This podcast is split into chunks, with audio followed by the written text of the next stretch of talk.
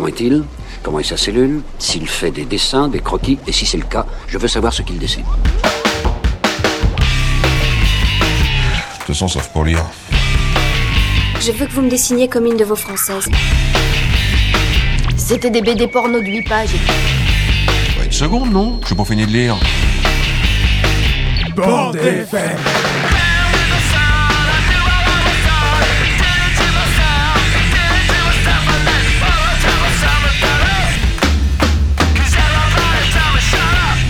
Voulez que je vous dise Un jour, j'ai vu un dessin comme celui-ci. Dans un musée. Oh, c'est intéressant à savoir ça. Moi, j'aime beaucoup lire aussi. À mon avis, c'est extra pour occuper les week-ends. C'est le retour de la bande FM, l'émission qui parle BD pendant une heure sur Timbre FM 106.6. On a rencontré du beau monde à Quai des Bulles et on voulait encore vous en faire profiter.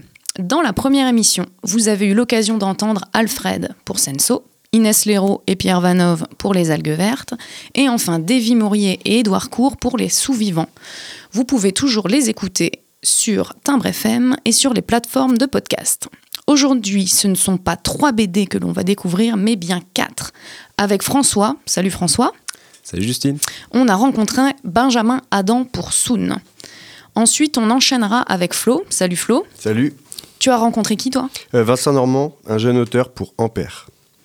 Autour de la table, on a aussi Marlène. Salut Marlène. Salut Justine Du coup, toi, tu continues quoi? Eh bien, on reprend euh, les micro-trottoirs qu'on avait fait dans la première émission. Donc, ce sont les, les festivaliers euh, du Quai des Bulles qui vont nous faire leur chronique sur euh, les BD qui leur ont plu.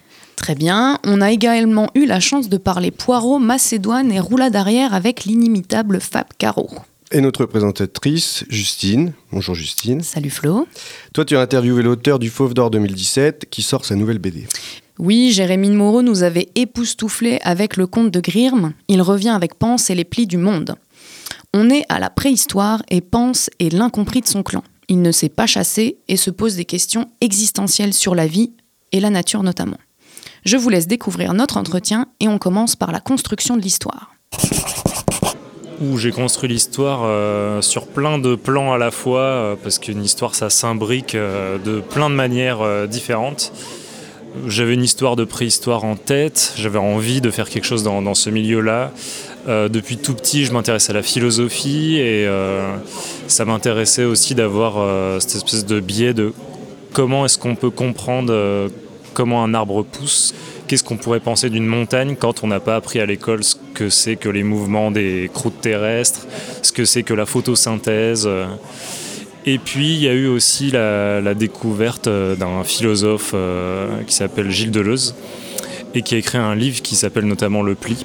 Et voilà, sans rentrer dans les détails, c'est un peu la rencontre de ces trois choses-là qui ont fait qu'il y a un moment donné où se cristallise l'envie d'écrire une histoire. Et à partir de là, effectivement, je, je brosse une, une trame, une trame générale, et je crée ce fameux personnage de premier philosophe euh, de la préhistoire, de l'humanité. Allons-y carrément, premier philosophe, premier scientifique, premier euh, inventeur. Mais ça passe aussi par euh, l'exclusion de la communauté, puisqu'il il a cette différence que du coup il passe pas ses journées à chasser, mais à contempler la nature. Donc euh, je rebondis sur ce que tu dis par rapport à son exclusion. Au début, la seule personne qui lui parle, en fait, c'est sa mère, qui, euh, sans spoiler, euh, va disparaître à un moment de la BD. Sur cette scène, qui est quand même assez spéciale, avec la relation avec sa mère, est-ce que c'est l'élément déclencheur qui euh, fait un petit peu basculer euh, Pense vers euh, le fait de commencer justement son parcours initiatique, son émancipation? Ou est-ce que c'était juste une volonté de sa mère? Enfin voilà, comment t'avais vu les choses à ce sujet-là? Si, si, complètement dans la construction de l'histoire, c'est l'élément déclencheur, puisque avant ça, euh, il est complètement dans la contemplation, mais de la grâce, de la beauté de la nature. Il trouve les étoiles, les montagnes, les forêts infiniment plus belles que n'importe quel humain. Et ce point de bascule, c'est donc le moment où sa mère meurt dans des conditions absolument atroces et qui fait lui dire mais comment c'est possible que quelque chose d'aussi cruel soit fait dans ce monde Euh, Ce monde que je croyais beau est finalement ignoble.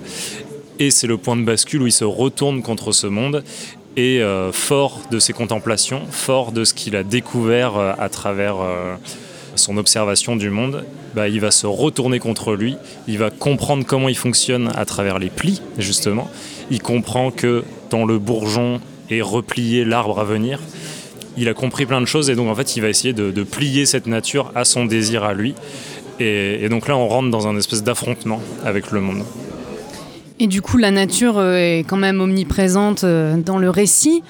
C'est la nature qui décide, pense, pense euh, réussir à la dompter, la dépasser, et au final, elle se retourne un petit peu contre lui, déjà par la mort de sa mère, et derrière par d'autres événements qui vont se passer un petit peu plus tard. Oui, bah, en fait, je crois que c'est en cours d'écriture que je me suis rendu compte que je brossais un petit peu tout le rapport de euh, l'homme à la nature. D'abord la contemplation, la vénération, peut-être dans les peuples plus primitifs, la, vénération du soleil, la vénération d'un volcan, d'une montagne. Mais cette vénération aussi, euh, elle vient d'une méconnaissance de, de ce que c'est que l'obscurité du monde, ils ne la comprennent pas. Puis dans le deuxième temps, comme je disais, ça, pourrait être un peu le moment de la, renaissance dans l'histoire. C'était euh, Descartes qui disait se faire maître et possesseur de la nature. C'est le moment où on, comprend comment la tordre euh, en fonction de nos désirs. Et puis, dans un dernier mouvement, c'est un petit peu euh, l'époque où on en est aujourd'hui, c'est cette responsabilité vis-à-vis de cette nature, puisqu'on a réussi quelque part à s'en extraire, s'extraire de la condition d'animal, qu'on a réussi à la maîtriser, à en faire un peu ce qu'on veut c'est cette, cette responsabilité, puisque ça, ça mène un, quand même plus ou moins un désastre dans, dans la bande dessinée Pense. Mais il ne va pas faire le piège d'essayer de rattraper ce désastre en la remanipulant. Finalement, lui se dit, euh, eh bien non, restons nomades, restons partie de la nature. Et voilà, j'avais envie d'aller vers cette fin plus modeste et plus retournée dans la nature. C'est vrai qu'à la fin, on parle de mouvement un petit peu plus. Ce qui fait un petit peu basculer aussi cette fin, c'est euh, peut-être sa paternité. Toi, il me semble que tu es papa depuis euh, peu de temps. Est-ce que c'est la naissance de ton premier enfant qui t'a inspiré justement cette fin? Peut-être, euh, je sais pas, je pense que j'y serais venu quand même assez naturellement, puisque du coup le, le motif du dépliement parcourt toute la bande dessinée, et le dépliement dans tous les sens du terme, c'est le dépliement organique, c'est c'est la vie en fait. Donc c'est le dépliement des arbres, c'est le dépliement des bourgeons, mais du coup c'est aussi le dépliement générationnel, c'est le dépliement du, clan. Comment est-ce qu'il traverse les âges? Comment euh, est-ce que l'être humain devient éternel finalement dans le, le passage de génération en génération? Et le passage de génération en génération passe par euh, la mise au monde, l'accouchement, être parent, euh, être d'abord enfant puis parent. Et donc effectivement, à la fin, finalement, c'est un choix aussi qu'il fait entre son invention ou sa paternité ou assister à la naissance de son enfant. Et ça aussi, c'est, euh, ça, fait, ça participe de son mouvement de retour dans le mouvement naturel des choses. Finalement, euh, il suit ce, ce dépliement naturel de la naissance. Je voulais euh, parler avec toi de la couverture. Euh, ce qui m'a un petit peu euh, surprise, c'est qu'en fait, je pensais pas que c'était un bandeau tout de suite. Et c'est en l'apprenant, j'ai fait tiens, euh, en fait, c'est un bandeau. Et quand on ouvre le bandeau, c'est vrai qu'on on découvre vraiment une deuxième couverture, quoi. Est-ce que c'était une volonté de l'éditeur, une voilà, c'est toi, t'avais pensé à ça à la base? Alors, c'est jamais une volonté de l'éditeur, ce genre de choses. L'éditeur nous ramènera toujours sur le format le plus classique, le plus standard. Donc non, non, c'était vraiment une volonté de ma part. Euh, C'est aussi l'avantage de la bande dessinée de pouvoir euh, jouer sur l'objet. Euh, Là, on- je trouve qu'on est à une époque où on fait des choses de plus en plus incroyables au niveau des, gaufrages, des dorures. Il y a plein de possibilités qui s'offrent à nous. Et j'avais envie de travailler un livre un peu objet comme ça, et assez vite m'est venue cette couverture, donc de Pense qui observe les plis de l'eau devant lui. Et puis après, je me suis dit, ah, mais ça serait chouette de soulever cette jaquette et en fait de voir ce que lui voit à travers ces plis de l'eau, à savoir cette espèce de, de grand dépliement. La boucle est bouclée. Donc Pense et les plis du monde, édité chez Delcourt, toujours disponible dans les bonnes librairies. Vous êtes toujours en compagnie de la bande FM, on enchaîne avec une BD plutôt cosmique. Oui, Justine, nous avons eu le plaisir de rencontrer Benjamin Adam, qui a dessiné et co-scénarisé avec Thomas Caden Soon, un formidable récit d'anticipation. C'est parti pour l'interview. Bonjour, nous sommes en compagnie de Benjamin Adam, Bonjour. Est-ce que tu peux nous pitcher un peu euh, la BD en fait De quoi ça parle euh, De quoi il est sujet? Alors Soon, euh, c'est un récit d'anticipation. Ça se passe plutôt en 2151, un peu avant, mais pas trop après. Le livre s'articule selon deux grands récits. Il y a un récit qui est plutôt sur des pages blanches, qui est plutôt euh, chronologique. Donc là, on suit, euh, après la petite incursion de la première euh, séquence, dès la seconde, on suit un jeune homme qui s'appelle Yuri, qui a une vingtaine d'années et dont la mère s'apprête à être capitaine de la première mission spatiale d'après la reconstruction du monde. Donc c'est pas vraiment formulé comme ça dans le bouquin, mais l'idée c'est qu'il y a eu un, effondrement assez global. Pas soudain, mais, mais, mais costaud, qui a fait qu'il reste plus qu'un milliard d'humains sur Terre au lieu des 7 milliards et quelques d'aujourd'hui. Et euh, j'ai pas vérifié les chiffres, si ça se trouve, il y en a déjà beaucoup plus. Tout l'enjeu du bouquin, pour cette séquence en tout cas, va être ce qui se passe dans la tête de quelqu'un qui s'apprête à partir pour toujours, parce que cette mission euh, à laquelle participe donc sa mère, Simone, bah, c'est une mission d'exploration qui a des buts euh, scientifiques, prospectifs, mais qui sont pas très précis. Mais il y a une chose dont on est sûr, c'est qu'ils reviendront pas. Euh, donc elle s'est préparée à ça toute sa vie. Euh, on suppose qu'elle a choisi d'avoir un enfant malgré tout, mais donc elle l'a préparé lui aussi euh, au moment où il faudrait qu'elle parte.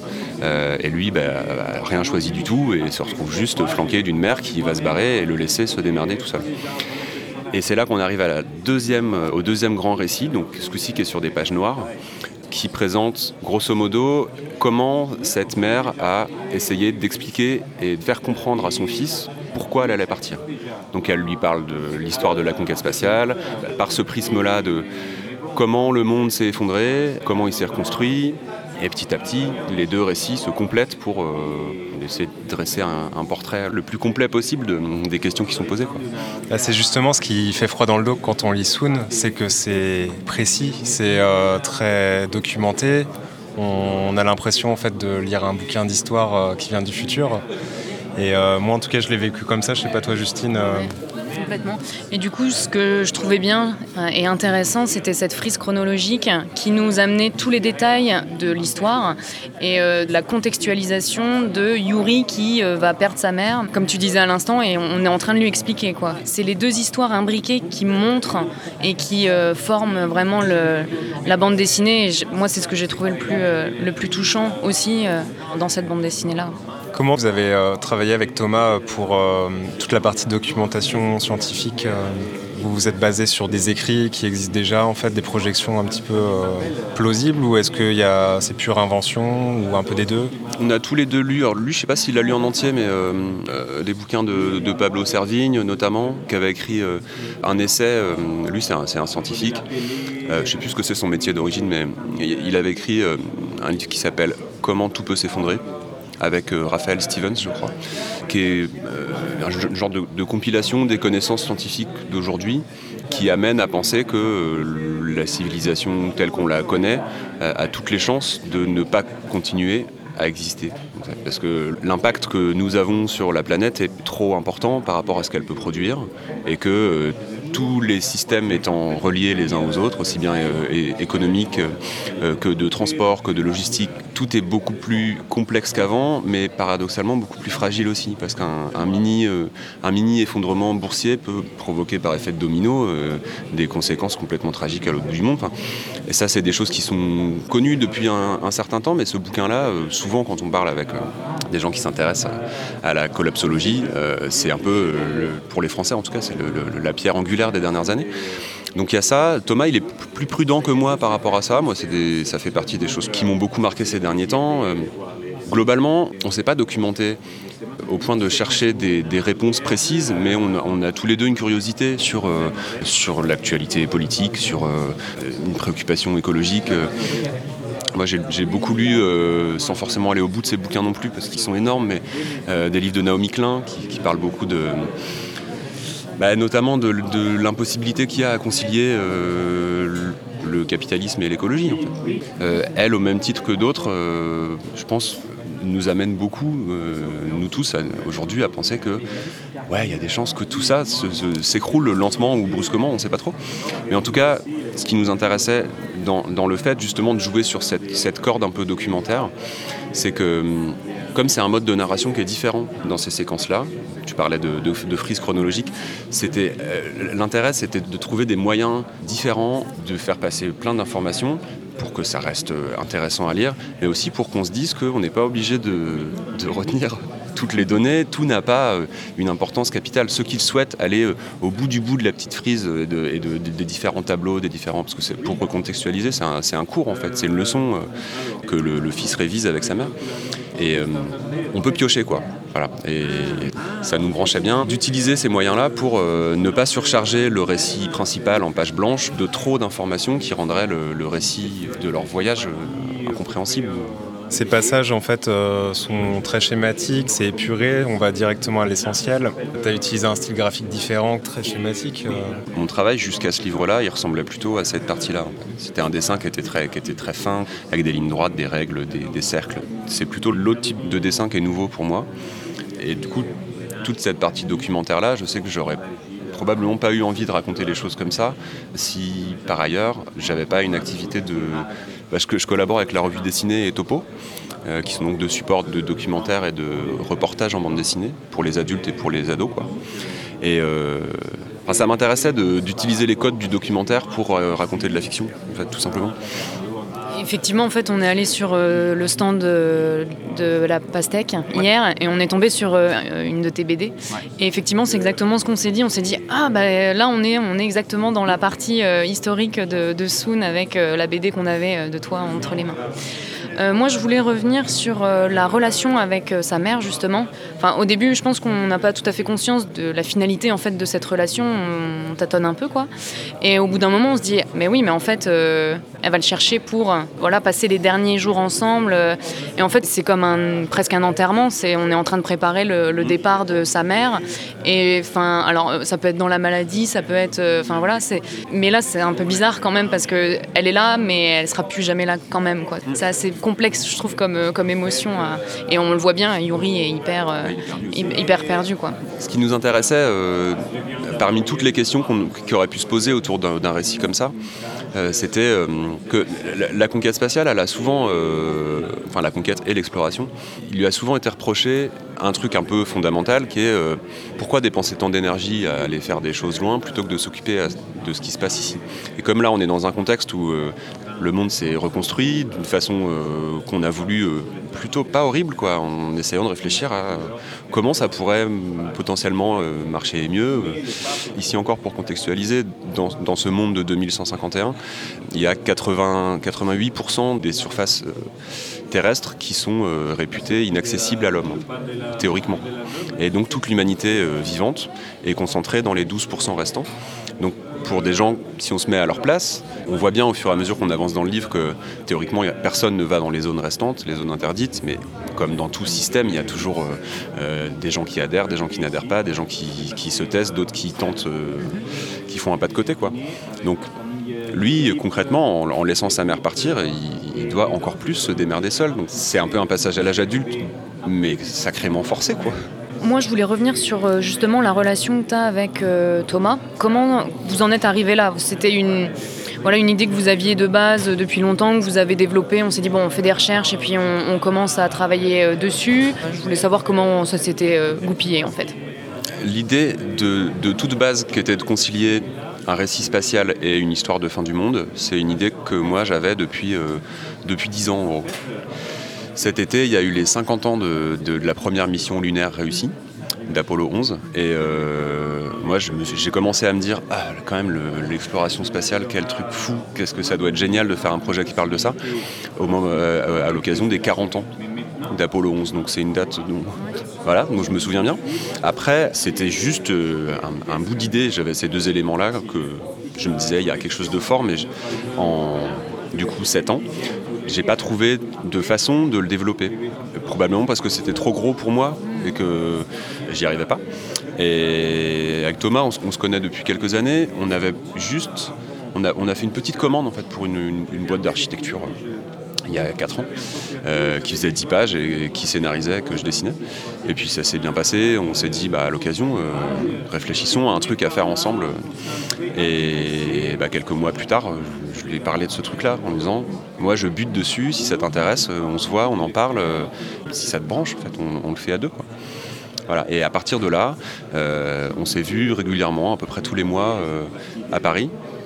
Moi, j'habite à Nantes, hein. Et on se voyait toute la journée, on passait euh, grosso modo la moitié de la journée à parler un peu de tout et de rien. euh, et petit à petit, c'est comme si le, le, champ se rétrécissait pour euh, se remettre sur ce qui nous concernait le projet, puis la séquence qu'il fallait qu'on développe. Et on écrivait en fin de journée un genre de petit chemin de fer de ce qu'on mettrait dans telle séquence, voire dans la suivante. Et puis euh, c'était bon jusqu'à la fois d'après. C'est vous deux au scénario et que toi au dessin Ça, c'était une volonté euh, aussi euh, de ta part En fait, Thomas, c'est un dessinateur qui dessine plus que pour lui. Donc de toute façon, la question s'est même pas posée. non, non, il, je crois qu'il il préfère raconter des histoires comme ça que de passer X années à les dessiner. en fait. C'est dommage, c'est un bon dessinateur, mais je pense que Thomas, comme plein de gens, hein, mais oui, il est dans ces questions-là, avec quand même la particularité de, il, il travaille sur plein de projets très différents les uns des autres.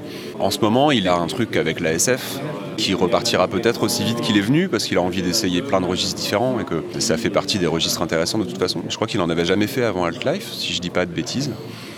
Euh, mais en tout cas, oui, il peut y avoir des, c'est des projets très différents, mais il peut y avoir des questions communes en fait, c'est vrai. Bah, c'est surtout que je trouve que ton dessin, comme celui de, Falzon, est terriblement efficace en fait pour illustrer les propos parce que voilà, dans Life c'est quelque chose d'épuré, on est dans le, numérique euh, dématérialisé et du coup on a quelque chose de voilà, très minimaliste alors que voilà, de- dans ton dessin là pour Soon, euh, on est dans le, le souci du détail pour illustrer l'histoire et la complexité de, de l'histoire pourquoi on en est arrivé là et je trouve que voilà, c'est très bien choisi euh, en tout cas. On a bien fait de pas échanger. d'ailleurs. Vous êtes toujours sur Timbre FM. Vous êtes en compagnie de la bande FM. On vient d'écouter Benjamin Adam, qui a co-scénarisé avec Thomas Caden Soon. Il l'a également illustré. Cette BD est éditée chez Dargo. Si vous êtes fan de SF ou de romans d'anticipation, cette BD est pour vous. Tout de suite, c'est parti pour un voyage interstellaire, Space Oddity de David Bowie.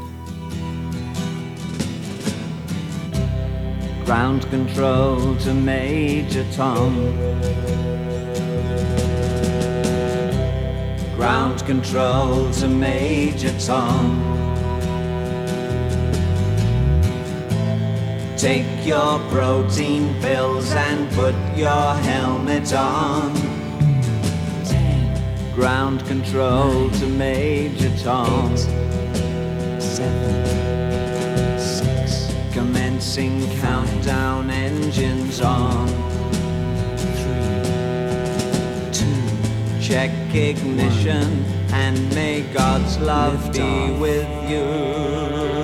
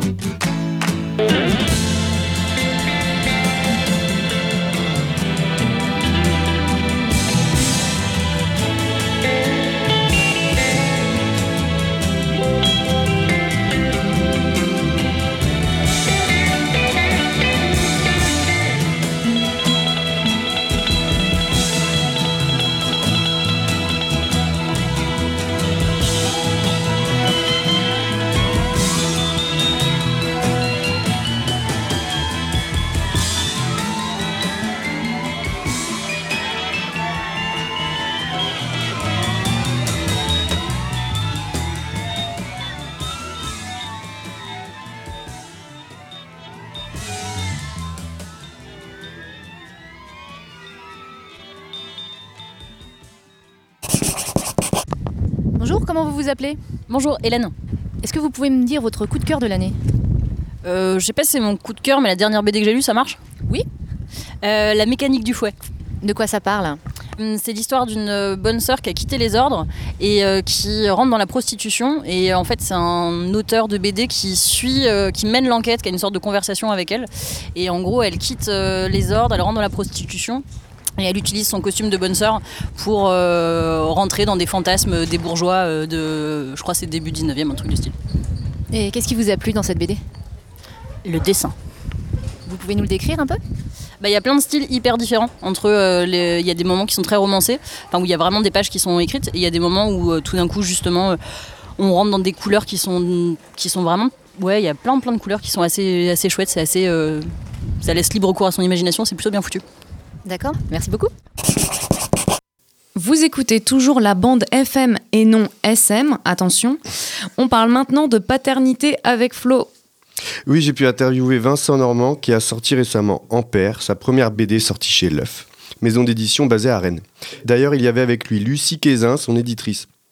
Je leur ai demandé déjà de se présenter. C'est parti. Vas-y, Lucie. Ben, moi, je fais partie des éditions L'œuf depuis deux ans. Euh, à la base, je suis euh, graphiste, euh, maquettiste et bien d'autres choses. Et du coup, euh, l'idée, c'était de donner un coup de main sur les éditions en vente, en maquette et maintenant ben, en tant qu'éditrice. Donc, le livre de Vincent, c'est le premier livre que j'ai édité avec les collègues à cette maison d'édition. Et donc moi je suis toujours Vincent. Et donc c'est ma première bande dessinée en tant qu'auteur et illustrateur. Donc j'ai pu faire des illustrations pour des bouquins, des magazines, des revues. Mais là c'est la première bande dessinée. Et donc voilà, c'est un grand, euh, un grand pas pour moi. Est-ce que tu peux nous pitcher ta BD, s'il te plaît? Ouais, alors c'est comme le sous-titre l'indique, divagation d'un trentenaire sans enfant. C'est des questions que se posent beaucoup de trentenaires autour de la parentalité. Moi je les ai pris de plein fouet parce que je me suis séparé de ma copine il y a un an de ça. On commençait à réfléchir à cette question d'avoir des enfants ou pas. Et comme ça arrêté, en fait moi je suis resté avec toutes ces questions sur les bras. Et toutes ces questions je les pose dans le livre. Donc c'est des grandes généralités, ça part de la vie, de la mort, de ses parents, de son enfance, mais aussi de la pression sociale qu'on peut recevoir, de la pression de la famille, de la précarité, du travail qui des fois nous, peut nous ralentir aussi dans cette euh, envie euh, d'avoir des enfants. Voilà, c'est en gros c'est euh, toutes ces questions-là quoi. Tu parles aussi de la fausse couche, si je me trompe pas. Oui, c'est ça. Un, un dernier épisode, euh, parce qu'il y, a une- il y a une espèce de bébé, en fait, euh, qu'on retrouve sur les chapitres, notamment. C'est une espèce de, de double narration. Et donc, ma mère a fait une fausse couche. Et donc, je parle de ce bébé mort, entre guillemets, qui aurait pu exister, qui aurait pu être de mon frère ou ma sœur. Et voilà, c'est en fait- c'est l'idée de, de parler de lui, alors dans ce cadre familial, mais aussi de se dire que euh, l'enfant que j'ai pas eu avec euh, mon ex, c'est aussi une projection d'un enfant qui ne naîtra jamais, ou peut-être que j'aurai jamais d'enfant d'ailleurs. Donc, euh, mais aussi ce bébé mort, c'est aussi euh, une envie qui est peut-être avortée aussi, d'avoir des enfants. Voilà, c'est encore des questions. hein. Je, je suis sûr de rien à ce niveau-là, mais euh, voilà, il représente plusieurs choses en fait. Alors, vraiment, j'ai trouvé ça très, très. Moi, je suis père moi-même. On a vécu aussi une fausse couche euh, dans notre couple. Et j'ai trouvé ça très très beau la façon dont tu traites le, le sujet de la fausse couche et du bébé. Qui est... Il y a un dessin qui est magnifique, tu lui tiens la main, vous vous promenez. Ouais. Ce grand frère que t'as- qui n'a jamais été là, tout ça. Et souvent, euh, c'est vrai que avec euh, tout le mouvement en ce moment qu'il y a autour euh, de la féminité, ça permet des trucs un peu euh, parallèles, entre autres la fausse couche et tout ça. C'est un, un sujet qui commence, je trouve, à être traité dans les médias, culturellement et tout ça, alors que pendant longtemps, c'est quelque chose, je veux dire, t'aurais écrit ça il y a, il y a 20 ans ou 30 ans, ça aurait été... Enfin, il fallait, fallait pas en parler, quoi. Ouais, c'est ça, c'est ça. Bah, déjà, moi, cette information-là, c'est ma soeur qui me l'a donnée parce qu'elle en a parlé à ma mère. Donc déjà, c'est pas un sujet facile euh, au sein d'une famille. Je pense que ma mère me l'aurait peut-être pas dit à moi parce que je suis un garçon. Enfin, je sais pas parce qu'on n'a pas ce genre de discussion. Donc euh, oui, effectivement, c'est un sujet peut-être qui revient de plus en plus euh, sur le devant là. Mais après, c'est un sujet qui est douloureux quand même. C'est, euh, Puis en fait, c'est ce truc-là aussi, c'est que avoir des enfants, c'est donner la vie, mais on oublie souvent que malheureusement, des fois, euh, bah, c'est aussi la mort. Enfin, voilà, c'est c'est pas anodin en fait. Changer un peu de sujet, mais c'est vrai que c'est rigolo. Tu disais que c'était ta première édition. Toi, c'est ta première BD, si je me trompe pas Oui. Vous avez tout appris ensemble, ça s'est passé comment euh, Ils vous ont aidé, j'imagine, à, les- à la maison d'édition Euh, en fait, euh, Vincent et moi, on se connaît depuis un petit peu plus d'un an. On fait partie d'un collectif qui s'appelle euh, Les Recalés. C'est des dessinateurs de bande dessinée, des, des graphistes, des sérigraphes. Moi, ça fait dix ans que je suis graphiste euh, freelance et que je fais des maquettes euh, pour des revues ou quoi que ce soit. Donc, en fait, euh, bah, les maquettes de bande dessinée, je vous avoue, c'est pas le plus compliqué à réaliser. C'est un autre travail, c'est très intéressant. Donc euh, on a appris ensemble, forcément Vincent il a appris ce que c'était de faire une maquette puisqu'il l'a fait avec moi. Euh, et moi j'ai appris aussi ce que c'était le boulot d'aut- d'auteur. Je, dessine aussi, j'écris vite fait des histoires de mon côté, mais c'est pas, pas exactement la même manière de faire, puis c'est pas de la bande dessinée on va dire. Mais ce qui était intéressant vraiment c'est que moi j'ai pu vraiment voir euh, ce que c'était qu'un auteur qui reprend une histoire qu'il avait écrite parce que l'édition a demandé quelques, bah, de rallonger un peu, de faire des chapitrages, etc. Enfin, c'est pas forcément l'édition, mais on a réfléchi ensemble. Et en fait, de voir tout le travail de, de l'auteur derrière, enfin, moi j'allais le retrouver à l'atelier, on en discutait de tel dessin, de telle phrase, de telle mise en page, etc., de telle progression dans l'histoire potentiellement. Et donc de le voir travailler là-dessus. Et puis, euh, puis Vincent m'accompagnait aussi sur la maquette, sur la fin du travail. Donc euh, je pense que tu as vu pas mal de choses euh, que tu connaissais pas du tout. Ouais, ouais, ouais. Alors du coup, Lucie, moi, m'a beaucoup aidé, surtout pour avoir un point de vue extérieur, parce que moi, j'avais le nez dedans et j'avais pas assez de recul. Donc, de son expérience aussi, et puis de son, de la culture de bande dessinée aussi qu'elle a, elle a pu m'apporter plein de choses. Ça, c'était très important.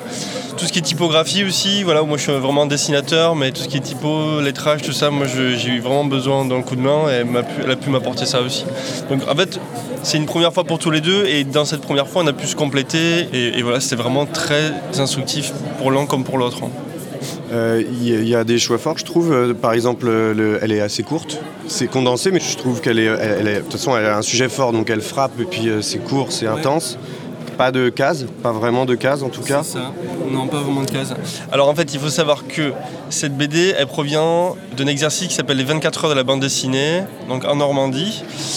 Euh, donc le thème, c'était l'interrupteur qui allume la vie. Et en fait, j'ai fait 24 planches. Et Lucie m'a conseillé de, montrer ses planches aux éditions L'œuf. C'est comme ça qu'on a pu faire cette bande dessinée. Donc il y avait 24 planches qu'on a étoffées, mais euh, sinon, euh, dans cet exercice, j'avais déjà dit beaucoup de choses et euh, j'ai pas réussi à dire bien plus. J'ai rajouté juste le dernier chapitre avec la fausse couche. Mais sinon, j'ai l'impression d'avoir tout dit et, et ça méritait pas beaucoup plus de choses en fait, je crois. Je crois. Et en fait, je suis resté avec les mêmes contraintes, c'est-à-dire j'avais pris trois feutres et ce crayon noir pour les 24 heures de la BD et j'ai choisi pour l'étoffer de garder cette même contrainte euh, des outils graphiques. Quoi. Euh, les éditions L'œuf, ça se situe où? Les éditions L'œuf, euh, c'est à 20 ans, c'est à Rennes euh, depuis 20 ans. Et en fait, ça a commencé avec le Fanzina. Ce sont des auteurs de bande dessinée comme euh, B, Mandragore, euh, Laetitia Ruxel qui a rejoint un petit peu ensuite et bien d'autres qui faisaient du, du fanzine. Et au bout d'un moment, vers 2003-2005, ils ont commencé à se dire euh, mais les livres c'est chouette aussi, euh, on a envie de travailler un peu plus l'objet. Donc ils se sont mis à publier d'abord leurs euh, bandes dessinées, des bandes dessinées collectives aussi. C'est une maison d'édition qui se dit collective. Et voilà, et aujourd'hui bah, on continue. Moi je- j'y suis depuis deux ans et on continue ça à Rennes. Ouais. La suite pour toi, Vincent? T'as d'autres projets? Ouais. Alors j'aimerais bien écrire une histoire jeunesse. C'est quelque chose que j'ai envie de faire depuis longtemps. Voilà, faut que je m'y colle vraiment. Après, c'est un format différent, c'est une autre façon d'aborder des sujets. Mais de toute façon, moi j'ai un truc avec l'enfance. De toute façon, voilà, j'ai toujours euh, bifurqué, travaillé là-dedans. Donc il va falloir que, voilà, que j'essaye ça au moins. Et ce serait plutôt une histoire euh, sur l'écologie, oui et non, un petit peu. Mais pas que sur ça. Mais il y aurait quand même un, un- pan sur l'écologie, je pense. Voilà. C'est un sujet qui te tient à cœur, l'écologie euh, peut-être? Actuellement, il y a énormément de problématiques là-dessus. Ben oui, alors ça me tient à cœur. mais non, mais je réfléchis. Mais si, si. Mais c'est dans ma façon de consommer aussi. euh, Est-ce que c'est plus l'écologie ou c'est se dire que ce que je mange c'est aussi bon pour moi C'est aussi euh, décider d'aller au marché plutôt que d'aller au supermarché, décider de prendre le vélo plutôt que de prendre la bagnole? Enfin, c'est- c'est dans un cadre de, de décroissance entre guillemets ou de euh, ou d'achat réfléchi aussi quoi. Mais finalement, quand je prends le vélo pour aller marcher, ben, c'est aussi de l'écologie quoi. Il s'est fait voler son vélo euh, hier, il pleure avant-hier. Il a, il a quitté sa voiture pour euh, un vélo euh, pour lequel il a acheté des petites pochettes et tout, et Ouais. je l'ai fait voler. Voilà, on est très triste pour lui. T'empêche d'être écolo, quoi. C'est dégueulasse. c'est encore un, automo- un automobiliste. Voilà. Je vous remercie. Super moment. Merci beaucoup. Ben, merci à vous. Merci à vous. Merci à toute l'équipe de la bande FM. Super, merci. Merci au gant. La petite dédicace à Hogan à la fin, vous avez noté. Un superbe dessin, une bonne énergie, c'était Vincent Normand et Lucie Quézin qui nous parlaient d'Ampère qui est sorti chez l'œuf. Du coup, on va terminer cette émission spéciale Quai des Bulles avec un auteur qui a pris pas mal d'ampleur ces derniers temps. On a eu la chance de rencontrer Fab Caro pour la sortie d'Open Bar aux éditions Delcourt. Et ça, c'est pas rien. On parle avec lui de bière, de Macédoine, de cinéma et un petit peu de BD au passage, accessoirement. Allez, c'est parti. Bonjour Fabrice, on va parler de Open Bar principalement. Tu as publié ça dans les Inrocks euh, pendant un an à peu près Plus. Plus même, deux ans. Tu les as regroupés dans une BD. Moi je voulais savoir si tu avais en fait des consignes euh, particulières pour euh, la publication euh, dans les Inrocks. Non, pas forcément. Ben, en fait, quand ils sont venus me chercher pour, euh, pour que je publie une page par semaine, ça m'a fait flipper. En fait, je me une page par semaine, mais c'est un rythme hyper soutenu, c'est hyper angoissant. Quoi. Donc, euh, ben, j'ai choisi de de pas trop m'enfermer dans un thème pour pas pour pas paniquer encore plus. Et ai dit ben, je veux faire un sujet de société. Donc le truc qui veut tout dire et rien dire en fait. Donc euh, la contrainte c'est voilà, sujet sociétaux politiques euh, est toujours très décalé. Mais euh, mais après eux m'ont rien imposé. Ils m'ont dit voilà tu fais une page par semaine sur ce que tu veux.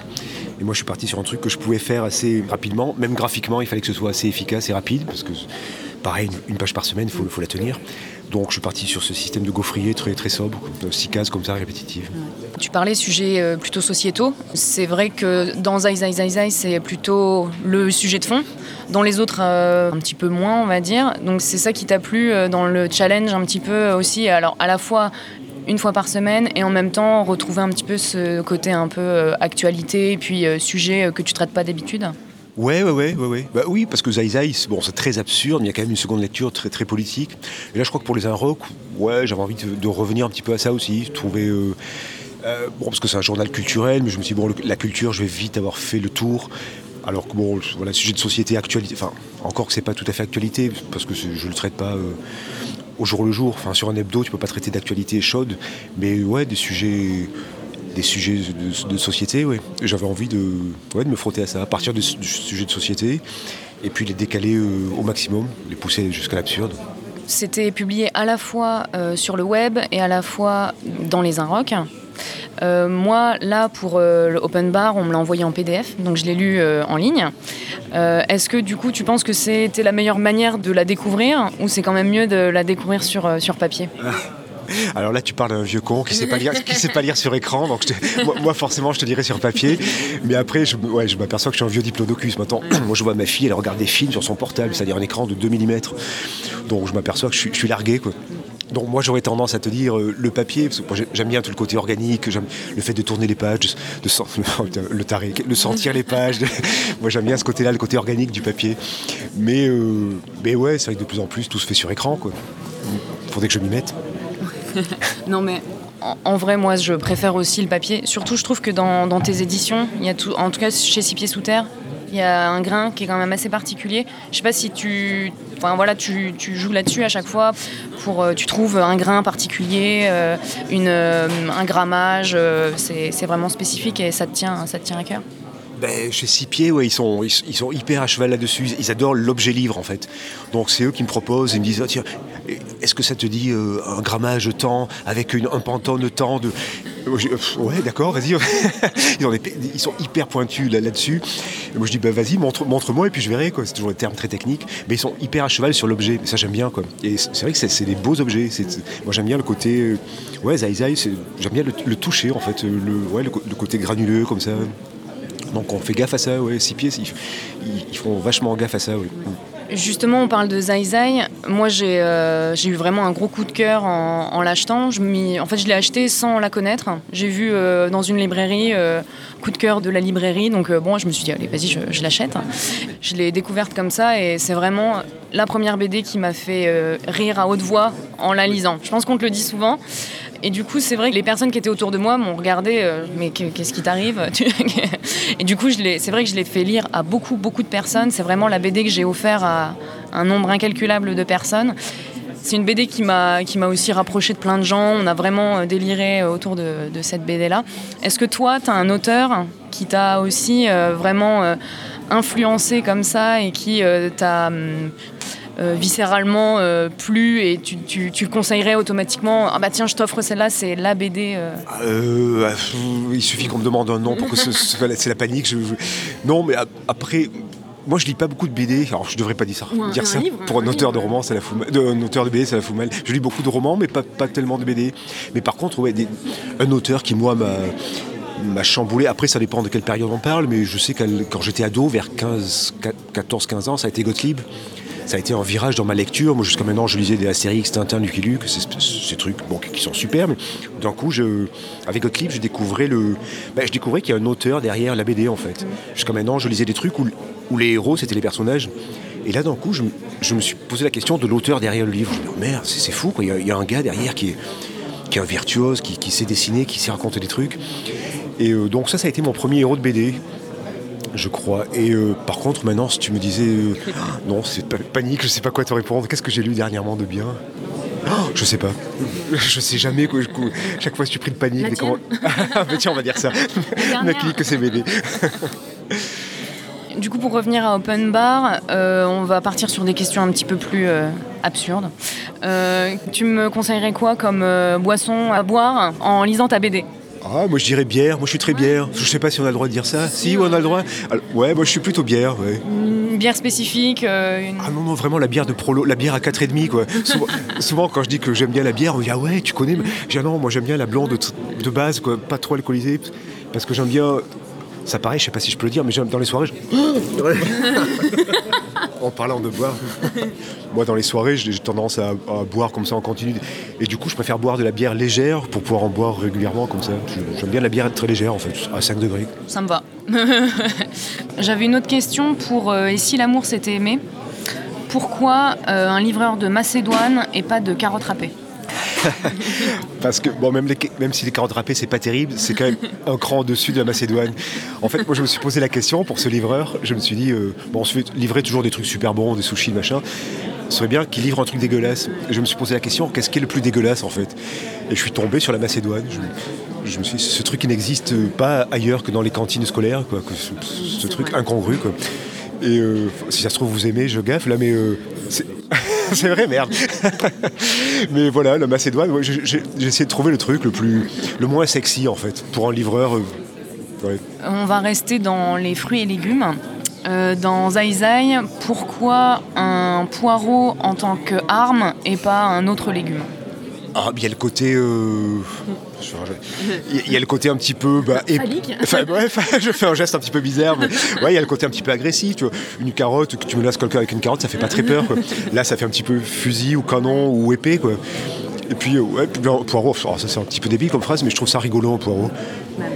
Enfin, elle veut rien dire ma phrase, mais euh, voilà, j'aimais bien l'idée du poireau. Quoi. Bah effectivement, moi, le poireau, c'est devenu un de mes légumes préférés depuis. Et euh, les roulades arrière aussi. Une prise, euh, ma prise favorite. Moi, je voulais te demander, euh, dans ta biographie euh, Steak It Easy, je me demandais est-ce que tu avais vraiment une vie si palpitante que ça ou tu l'édulcores euh, un peu Si palpitante? Euh, ben, en tout cas, Easy, c'est la vraie autobiographie. Autant d'autres projets, c'est de, ben, comme Zai Zai, c'est une autofiction. Je pars de mon personnage, mais après tout est inventé. Autant Easy, ben, c'est un recueil de mes trois premiers albums autobio à la cafetière. Et là, pour le coup, je- hélas, tout est vrai. quoi. Vraiment, tout est vrai de A à Z. Et ouais, c'est une catastrophe. Ben, le, ça regroupe trois albums sur euh, les problèmes de communication, le passage à l'âge adulte, et puis mon, ma relation à la musique. Mais là, ouais, pour le coup, bon, de temps en temps, c'est un petit peu romancé pour que ce soit un petit peu rigolo, mais ouais, tout, tout est vrai, quoi, hélas, ouais. Mm. Ouais, parce que euh, moi, je l'ai découverte après Zai Zai Zai et euh, je crois que j'ai vraiment encore davantage rigolé parce que je pense que comme Justine, voilà, on, on m'a vendu Zai Zai Zai et j'ai rigolé quand même, mais Steak It Easy, on me l'a pas vendu, on me l'a juste dit, ah, lis ça, tu vas voir, et euh, on se marre bien, quoi. J'avais une dernière question par rapport à l'adaptation euh, Zai Zai en pièce radiophonique. Euh, du coup, est-ce que toi, on t'a consulté Euh, Comment ça s'est passé en fait la relation avec euh, Il me semble que c'est Blanche Gardin euh, à la base qui, Ouais. euh, qui a, je sais pas, elle a acheté les droits. Comment comment ça se passe Euh, alors c'est ouais, Blanche qui a lu Zai Zai, qui, a adoré et qui a dit à Maya Sandos, sa metteuse en scène, comment on dit, ouais, metteuse en scène, oh super, il faut, il faut faire ça. Et donc c'est Paul Moulin, enfin bon, bref, elle a, proposé ça à un, metteur en scène pour le monter et il a pris contact avec moi pour et moi je lui dis bah ouais surtout que venant de premier casting il y avait Blanche Gardin et Adèle Haenel que j'adore toutes les deux donc je dis bah ouais évidemment et euh, mais je savais pas du tout. Il m'avait présenté ça comme une pièce radiophonique sur scène. Et pour moi, c'était hyper abstrait. Quoi. Je sais ce que c'est une pièce, je sais ce que c'est une émission de radio, mais les deux mélangés, je comprenais pas trop. quoi. Et ils m'ont invité à la, à la pro- dans la deuxième. euh, et donc à l'époque avec Blanche et Adèle. Et je trouvais ça génial. Je trouvais le, le- le parti pris, euh, c'est assez chouette. quoi. Il y a aussi un autre projet, il y a une autre mise en scène qui a été faite euh, au théâtre de Zai Zai Zai. Ouais, il y, a eu il y a eu plusieurs adaptations de Zai Zai. Enfin, il y a eu, alors la, la gro- la plus, celle qui tourne le plus, c'est l'argument, donc c'est celle de Paul Moulin avec Blanche euh, au, au point de, au point de départ. Et après, il y a, ouais, il y a, eu, il y a Collectif Jamais Trop d'Art aussi qui l'a adapté, et puis il y en a une autre. Et ouais, oh, pff, oui, moi je, je disais oui à tout le monde. Et du coup, il y a des- du Zai partout. Quoi. Après, on m'a dit non, il faut faire gaffe, il faut laisser des exclus, sinon tu te retrouves avec euh, 40 troupes qui jouent la même pièce, c'est, ça peut bouchonner. quoi. Et, et là, pour l'anecdote, le, le mois prochain, il y a le tournage du film qui commence, l'adaptation de Zai Zai. Donc euh, on va voir ce que ça donne. C'est incroyable que ça, que ça attire autant en fait, d'autres euh, types de, de médias. En fait. euh.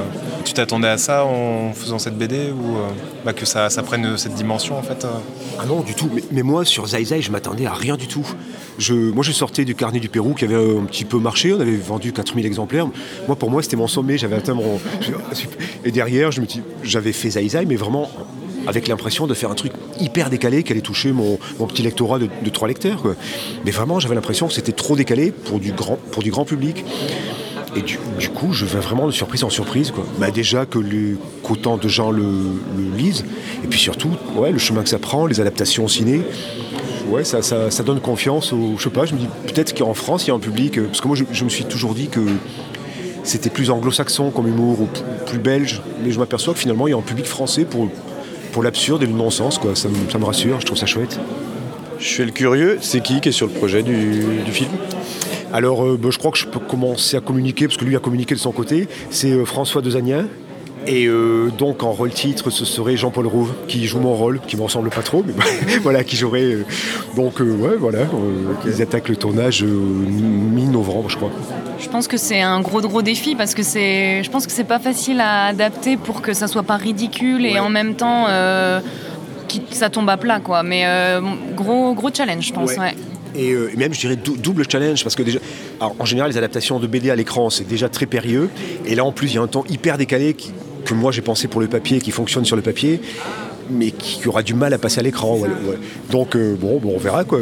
Super. Bah on a hâte. euh, d'ici deux ans à peu près, ça va sortir du coup. Euh, alors, moi, j'ai aucune notion des, des durées de ciné, mais je crois, tournage novembre, ce, bah, ce serait toute fin 2020, au début 2021, je pense. Merci beaucoup Fabrice. Bah, merci à vous. Du coup, j'ai qu'une chose à dire, l'alcool est à consommer avec modération et manger 5 fruits et légumes par jour. Donc du coup, vous retrouvez Open Bar chez Delcourt et le film, du coup, Zai Zai Zai Zai, bientôt au cinéma, donc euh, fin 2020, début 2021, comme il vient de dire. Ça y est, l'émission touche à sa fin. On voulait remercier tous les auteurs que l'on a pu rencontrer et interviewer, et bien sûr remercier également le Festival Quai des Bulles. On voulait aussi remercier Loïc, qui est Loïc. toujours euh, une aide euh, précieuse, et aussi la nouvelle petite stagiaire qui est euh, en train d'apprendre euh, le montage des émissions radio. Karine, de son prénom, Merci, Karine. que vous retrouverez euh, dans les prochaines émissions, euh, probablement. On va terminer avec un dernier euh, micro-trottoir. Marlène, euh, tu voulais euh, spécifier quelque chose par rapport à ça? Non, ouais, bon, on spécifie rien. C'est parti pour le dernier micro-trottoir et à bientôt pour euh, la prochaine émission. Bisous. Bonjour Johan, est-ce que vous pouvez me dire euh, pourquoi vous êtes là aujourd'hui? Alors, je viens à double raison. J'ai mon fils euh, qui est fan de BD et je suis également fan de BD. Voilà, donc c'est l'occasion, j'habite pas très loin de Saint-Malo, euh, d'avoir des dédicaces et de pouvoir découvrir d'autres BD. Est-ce que vous pouvez me dire euh, votre dernier coup de cœur? Euh, oui, je viens d'acheter la dernière Lacrima Christi que j'attendais avec impatience. Voilà, je l'avais repérée en librairie, mais j'attendais d'être au salon pour pouvoir la faire dédicacer. Et est-ce que vous pouvez nous parler un peu de cette bande dessinée? Euh, oui, alors c'est une bande dessinée, on doit être au sixième tome, qui raconte l'histoire euh, d'une arme chimique qui a été faite euh, dans le passé, voilà, qui ressort aujourd'hui, qui concerne mêlée à, à la fois avec le Vatican et, et les temps d'aujourd'hui. Voilà. Et est-ce que vous pouvez nous dire ce qui vous plaît particulièrement dans cette bande dessinée? Euh, Il y a pas mal d'actions, l'intrigue et euh, cette espèce un peu de non-dit sur le Vatican euh, qui ressort un peu dans la BD. voilà, c'est plutôt sympa. Merci. Est-ce que vous avez vu un peu les expositions? Pas encore, non, non, on les fera demain. Merci beaucoup. De rien, avec plaisir. Comment est-il? Comment est sa cellule? S'il fait des dessins, des croquis, et si c'est le cas, je veux savoir ce qu'il dessine. De toute façon, sauf pour lire. Je veux que vous me dessiniez comme une de vos françaises. C'était des BD porno de 8 pages. Ouais, une seconde, non? Je suis pas fini de lire. Bande FM.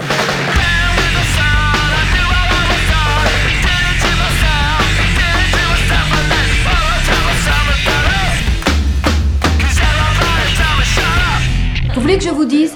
Un jour, j'ai vu un dessin comme celui-ci. Dans un musée. Oh, c'est intéressant à savoir ça. Moi, j'aime beaucoup lire aussi. À mon avis, c'est extra pour occuper les week-ends.